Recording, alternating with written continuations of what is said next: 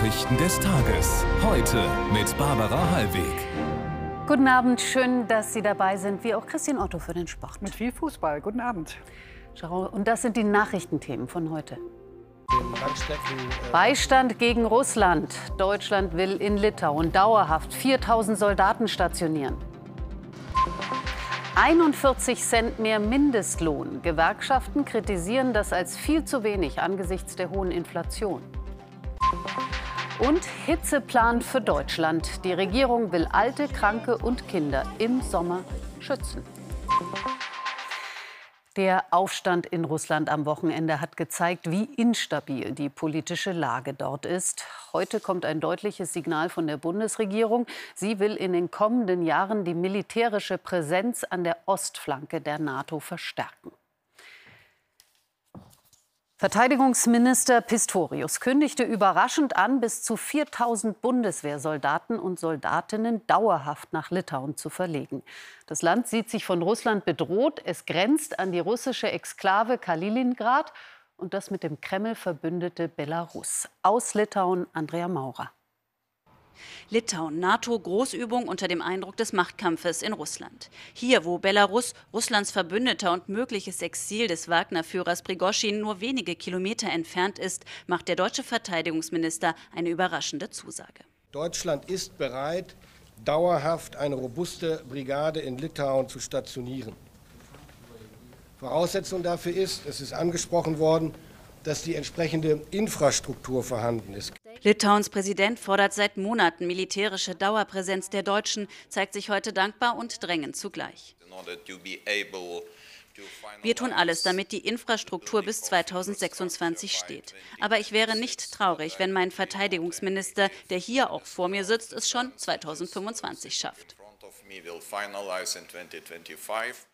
Bisher sind die Soldaten nur zeitweise stationiert oder kommen zu Übungen ins Land. Jetzt geht es um die dauerhafte Stationierung von 4000 deutschen Soldaten mit ihren Familien. Die Erwartungen waren klar, dass äh, es dauerhaft mehr geben soll. Jetzt wird man sehen, wie sich das nach und nach ausgestaltet. Und dann bin ich mir sicher, dass beide Seiten natürlich auch mit einem Stück weit Wandel, auch in den Gesellschaften, auch aufgrund der gesamten sicherheitspolitischen Lage zurechtkommen müssen. Lange hat Litauen gedrängt, lange war Deutschland zurückhaltend, auch mit dem Verweis auf die fehlende Infrastruktur. Heute nun die überraschende Wende. Die Entscheidung bedeutet auch eine Art Kulturwandel für die Bundeswehr, denn im Gegensatz zu Großbritannien, den USA und Frankreich hat Deutschland keine Tradition, Truppen dauerhaft in einem anderen Land zu stationieren. Es ist eine Entscheidung im Zeichen der sogenannten Zeitenwende. Viele Fragen sind noch offen. Der Anführer der russischen Revolte, Jewgeni Prigoschin, hat sich erstmals nach dem Putschversuch wieder zu Wort gemeldet. Vor knapp zwei Stunden wurde eine elfminütige Audiobotschaft des 62-Jährigen veröffentlicht. Wo er sich aufhält und ob er sich tatsächlich wie vereinbart ins Exil nach Belarus zurückgezogen hat, blieb offen. Nina Niebergall hat Details. Knapp 48 Stunden war es still um ihn. Nachdem Jewgeni Prigozhin sich von seinen Fans in Rostov am Don verabschiedete, hinterließ er viele Fragezeichen, was er mit seinem Söldneraufstand eigentlich erreichen wollte. Heute eine Erklärung via Audiobotschaft. Wir haben den Marsch der Gerechtigkeit nicht gemacht, um die russische Regierung zu stürzen, aber er hat schwerwiegende Sicherheitsprobleme im Land aufgezeigt. Ziel war es, die Auflösung der Wagner-Gruppe zu verhindern. Zum 1. Juli sollten die Söldner in die russische Armee integriert werden. Im politischen Moskau bemüht man sich, geschlossen aufzutreten, nicht ganz so ratlos auszusehen. Eine Sitzung der russischen Regierung übertragen im Staatsfernsehen. Es ist jetzt wichtig, die Geschlossenheit der Gesellschaft aufrechtzuerhalten. Wir müssen als ein Team zusammenarbeiten, indem wir uns hinter den Präsidenten stellen auch diese Aufnahmen wohl ganz bewusst veröffentlicht. Sie sollen Sergei Shoigu in der Ukraine zeigen. Unklar, wann die Bilder entstanden sind, doch die Botschaft ist klar. Der Verteidigungsminister ist noch im Amt. Die Wagner-Gruppe hatte am Wochenende erklärt, ihn stürzen zu wollen. Aus dem Kreml kein Wort zu dem Söldneraufstand. Putin selbst tritt nur in einer Videobotschaft in Erscheinung anlässlich eines Industrieforums. Der Präsident sei geschwächt, sagen viele Experten. Nach dem Marsch von Prigozhin könnte versucht werden, Putin zu überreden, auf eine Teilnahme an den Wahlen im Jahr 2024 zu verzichten. Seine Figur ist verblasst und er ist kein Garant mehr für die Sicherheit und für die Entwicklung des Landes. In Moskau wurde dieser Montag für arbeitsfrei erklärt. Das Leben geht seinen normalen Gang, zumindest vorerst. Die Außenminister der EU halten die Lage in Russland für unberechenbar. Beim Treffen in Luxemburg wurde davor gewarnt, den innenpolitischen Druck auf Präsident Putin als gutes Zeichen zu bewerten. Der EU-Außenbeauftragte Borrell sagte, die Europäische Union beobachte wachsam die Situation nach der Revolte. Ulf Roller berichtet. Es ist eine entspannte Atmosphäre bei den EU-Außenministern in gefährlichen Zeiten. Russlands Präsident Putin ist angeschlagen. In dieser Einschätzung sind sich alle einig. Es geht um einen innenpolitischen Machtkampf in Russland und wir mischen uns nicht ein. Es ist nach wie vor unklar, was dort geschieht. Eine verwirrende Lage in Moskau. Dass Putins Macht Risse bekommen hat, macht vielen in Europa Sorge. Man muss ja wissen, dass wir in einem Land von einem Land reden, was 6000 Atom Sprengköpfe hat. Darum äh, ist die Situation, glaube ich, sehr, eine große Destabilisierung kann erfolgen, ist sehr gefährlich. Die Politik der EU zu diesem Krieg ein Balanceakt. Europa konzentriert sich auf die militärische Unterstützung der Ukraine. Gerade jetzt will die EU Kiew helfen, bei der Gegenoffensive voranzukommen. Dem ukrainischen Außenminister Kuleba, der zugeschaltet war, sichert die EU weitere 3,5 Milliarden Euro Militärhilfe zu. Die Ereignisse am Wochenende haben gezeigt, wir müssen die Ukraine weiter unterstützen, denn dieser Krieg zermürbt das russische Machtsystem. Die Kämpfe an der Front sind intensiv und Russlands Machtsystem kriselt. Die Antwort der EU Geschlossenheit und noch mehr Unterstützung für die Ukraine.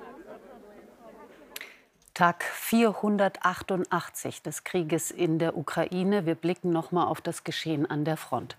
Aus Kiew heißt es heute, die Gegenoffensive im Süden des Landes sei erfolgreich. Die Truppen hätten dort inzwischen 130 Quadratkilometer befreit. Auch im Osten, im Donetsker Gebiet, soll die ukrainische Armee ein weiteres Dorf, Rivnopol, zurückerobert haben. Überraschend an der Front der ukrainische Präsident, der Orden an Soldaten verlieh. Ins Inland. Der Sieg des AfD-Kandidaten bei der Landratswahl in Südthüringen hat Besorgnis ausgelöst. Der Präsident des Zentralrats der Juden, Schuster, nennt das Ergebnis einen Dammbruch. Die Gefahr sei größer, als manche es wahrnehmen würden, meinte der Vorsitzende der türkischen Gemeinde in Deutschland, Sofuolu.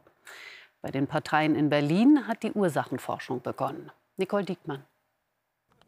Die AfD in Feierlaune. Das erste Landratsmandat errungen, sieht sich die teils rechtsextremistische Partei näher an ihrem Traum von einer Regierungsbeteiligung.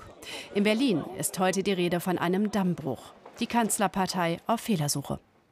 Die Ampel hat ihre Politik in letzter Zeit zu wenig erklärt, nicht gut organisiert, zum Beispiel beim Heizungsgesetz. Wir müssen jetzt durchstarten, unsere Konzepte für die Modernisierung des Landes eben auch voranbringen. Die AfD im Höhenflug, Wahlsieg in Sonneberg und ein Rekordwert nach dem anderen in den bundesweiten Umfragen.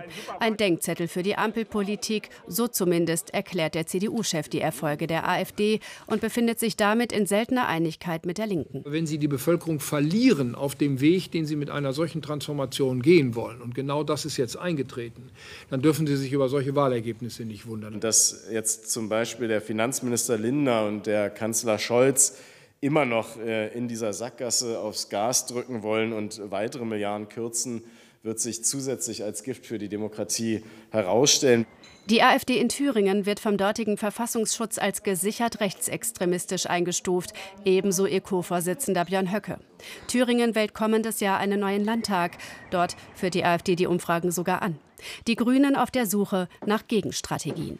Ganz konkret glaube ich, dass wenn wir über Investitionen sprechen, wir da die gleichwertigen Lebensverhältnisse, die Stärkung von Regionen auch im Osten ganz nach oben priorisieren sollten. Der Tag nach der Landratswahl in Sonneberg. Jubel bei der AfD, bei den anderen Fragezeichen, Strategiesuche und Streit um Verantwortung. Was ist ein angemessener Mindestlohn? Darüber gibt es immer wieder Diskussionen. Bei der Einführung 2015 waren es 8,50 Euro pro Stunde. Vergangenes Jahr erhöhte die Ampelkoalition per Gesetz auf 12 Euro. Jetzt soll der Mindestlohn weiter steigen, kommendes Jahr auf 12,41 Euro und dann nochmal 2025 auf 12,82 Euro. Das empfiehlt die verantwortliche Kommission, allerdings nur unter Protest der beteiligten Gewerkschaften. Lars Bonsack. Ob als Kellnerin oder als Friseurin, fast 15 Prozent der Arbeitnehmer in Deutschland arbeiten zum Mindestlohn.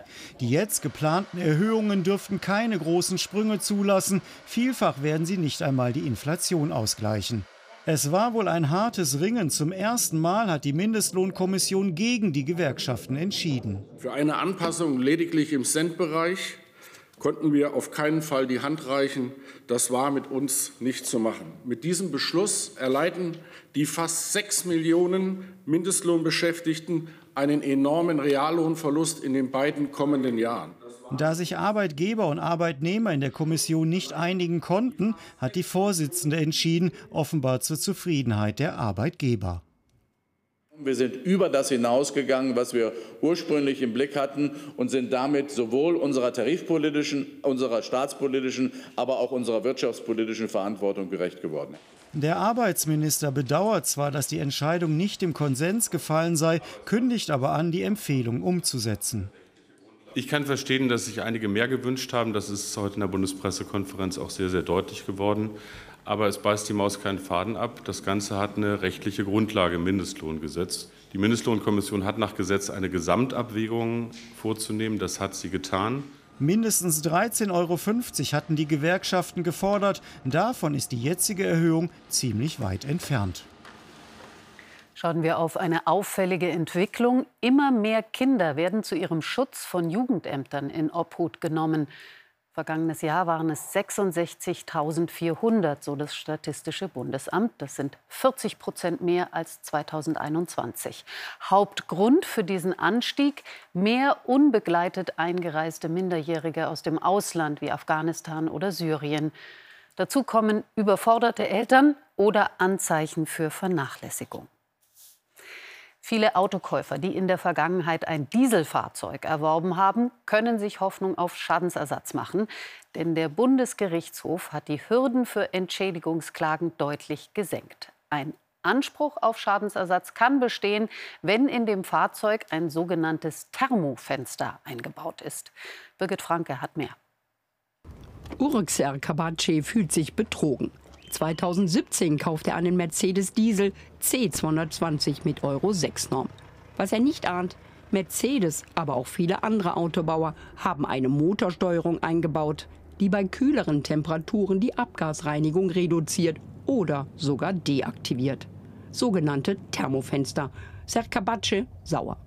Das war nicht fair von denen, dass so ein Weltkonzern wie Mercedes, dass sie sich sowas äh, leisten. Die Richterinnen und Richter stärken heute die Rechte der betroffenen Dieselfahrer. Der Bundesgerichtshof hat heute entschieden, dass der Käufer eines mit einer unzulässigen Abschalteinrichtung versehenen Fahrzeugs von dem Hersteller Schadensersatz verlangen kann, wenn der Hersteller Kenntnis hatte und fahrlässig diesbezüglich gehandelt hat. Entscheidend ist daneben, ob die Abschalteinrichtung in den jeweiligen Automodellen tatsächlich unzulässig ist. Die Hersteller zeigen sich gelassen, sie würden sauber arbeiten. Im Fall Volkswagen gibt es keine unzulässige Abschalteinrichtung. Das KBA hat hundertfach bestätigt, dass in diesem Fahrzeug keine unzulässige Abschalteinrichtung enthalten ist. Jetzt müssen die Vorinstanzen im Einzelfall noch einmal klären, wie es tatsächlich aussieht. Verbraucherschützer gehen davon aus, dass anhängige Verfahren nun schnell abgewickelt werden. Auch neue Klagen können sich lohnen. Bei denen, die noch nichts unternommen haben und die jetzt erst losziehen, wird es länger dauern aber so wie ich das Urteil einschätze, nicht mehr Jahre. Es wird eine Instanz reichen. Möglicherweise fangen die Autohersteller auch schon außergerichtlich an zu zahlen. 5 bis 15 Prozent des Kaufpreises können betroffene Dieselkunden möglicherweise zurückbekommen. Puh, so herrlich der Sommer ist, die zunehmende Hitze belastet auch und birgt Gefahren. Im vergangenen Jahr starben in Deutschland etwa 4500 Menschen hitzebedingt. Vor allem Ältere, Kranke und Kinder müssen sich schützen bzw. müssen geschützt werden. Wie das geht, darüber beriet der Gesundheitsminister heute mit einer Expertenrunde. Vorbild ist Frankreich. Britta Spiekermann.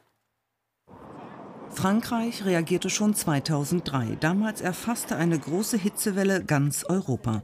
Paris lernte, setzte ein nationales Hitzeschutzprogramm um. Ein Vier-Stufen-Warnsystem je nach Temperatur und Luftfeuchtigkeit. Frankreich soll jetzt für Deutschland Vorbild sein. Eine solche Initiative ist sehr wichtig. Sie kommt zu spät, fast 20 Jahre, aber jetzt brauchen wir sie. Jahr für Jahr sterben tausende Menschen an Hitze hier in Deutschland und eine solche Zahl ist nicht zu tolerieren. Ältere Menschen sind besonders gefährdet. Sozialverbände fordern den sofortigen Einbau von Klimaanlagen in Pflegeeinrichtungen, mindestens aber einen kühleren Gemeinschaftsraum, auch in Kitas.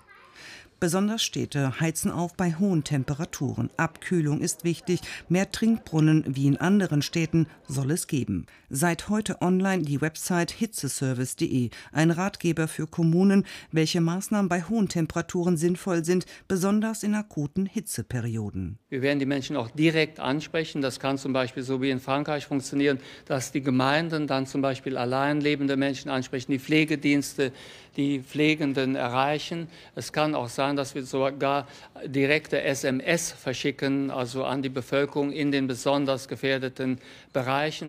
Noch wird der Hitzeplan beraten. Heute war erst der Auftakt der Gespräche, während die Temperaturen draußen steigen. Viele Maßnahmen könnten für diesen Sommer zu spät kommen. Jetzt zum Sport. Da steht der deutsche Fußballnachwuchs mächtig unter Erfolgsdruck. Mhm, erinnert alles sehr an die Großen. Der deutschen U21-Auswahl droht bei der EM in Georgien und Rumänien als Titelverteidiger das Aus in der Vorrunde. Nur ein Sieg gegen England und Schützenhilfe von Israel können am Mittwoch das vorzeitige Turnierende abwenden. Auch Rudi Völler ist in Georgien dabei. Als DFB-Direktor der zuletzt schwachen A-Nationalmannschaft sieht er bei der 1:2 Niederlage der U21 gegen Tschechien eine Reihe von Schwächen, die ihm bekannt vorkommen. Die letzten paar Prozent der Entschlossenheit, der Konsequenz dann auch vom gegnerischen Tor, dann sagen wir so gerne, den Ball über die Linie zu schieben, hat dann leider gefehlt. Und auch hinten dann, muss man auch sagen, bei dem einen oder anderen Gegentor dann auch hinten die Konsequenz gefehlt im Zweikampfverhalten. Ist auch so ein bisschen Spiegelbild auch zur A-Mannschaft. Da haben wir auch schon diese diese Fehler begangen. Das Team von Trainer Antonio Di Salvo hofft nun fürs letzte Gruppenspiel gegen England noch auf den Einsatz des muskelverletzten Yusufa Mokoko. Kommt es zum EM aus, spielt Deutschland auch nicht mit bei Olympia in Paris. Der Wechsel von Nationalspieler Ilkay Gündoğan vom Trippelgewinner Manchester City zum FC Barcelona ist perfekt. Ein Kindheitstraum, sagt der 32-Jährige. Ja, noch knapp vier Wochen bis zur WM der Frauen, für die die deutsche Mannschaft noch mehr in Schwung kommen muss. Zufriedenheit dagegen beim Blick auf das verbesserte Prämiensystem. Die stattliche, wenn auch immer noch nicht gleiche Erhöhung der WM-Prämien durch die FIFA fand im deutschen Trainingslager großen Zuspruch. Da sind wir natürlich sehr, sehr zufrieden, dass es auch so eine Entwicklung nimmt. Aber für uns steht einfach das Sportliche im Vordergrund und umso schöner, wenn es dann dementsprechend auch mit Prämien noch belohnt wird. Die Stimmung im deutschen Team ist bestens. Und entsprechend selbstbewusst reist das Team zur WM. Der Titel? Ganz klar. Also ähm, nicht nur ich persönlich, sondern auch die Mannschaft an sich äh, fährt zu einem Turnier, um Titel zu holen. Der Teamgeist gehört für die Bundestrainerin elementar auch zu jedem Trainingslager. Und sie scheint mit ihrer Mannschaft auf einem sehr guten Weg zu sein. Ja, den letzten WM-Test gibt es am 7. Juli gegen Sambia in Fürth. Dankeschön, Christine. Gerne. Zum Schluss hier noch eine sehr besondere Begegnung in Australien. In der Nähe des berühmten Bondi Beach bekommt dieser Kajakfahrer Besuch von einem neugierigen Buckelwal. Er begleitet ihn minutenlang bis zum nächsten Strand. Zweifellos eindrucksvoll, dennoch dürfte der Mann eine gewisse Erleichterung verspürt haben, als der Wal abdrehte. Morgen wird es nicht mehr ganz so warm, aber es gibt erneut Gewitter. Mehr dazu gleich von Östen Terli. Im Heute-Journal um Viertel vor zehn spricht Marietta Slomka mit Verteidigungsminister Pistorius. Wir sagen Danke und Tschüss und bis morgen, wenn Sie mögen. Machen Sie es gut.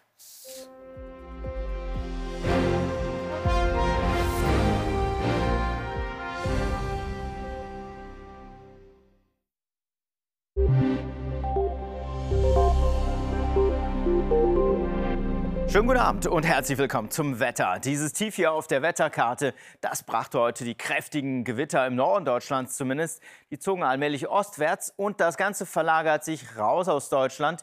Im Süden dauert es länger mit den Gewittern. Dahinter kommt kühlere Luft ins Land. Ja, und in der Nacht gibt es eben noch im Osten allerletzte Gewitter, die ziehen raus. Im Süden dauert es länger, ganz im Norden einige Schauer, die durchziehen. Sonst ist es trocken bei tiefsten Temperaturen von 9 Grad im hessischen Bergland und 16 Grad in Bayern. Das ist die Temperaturspanne.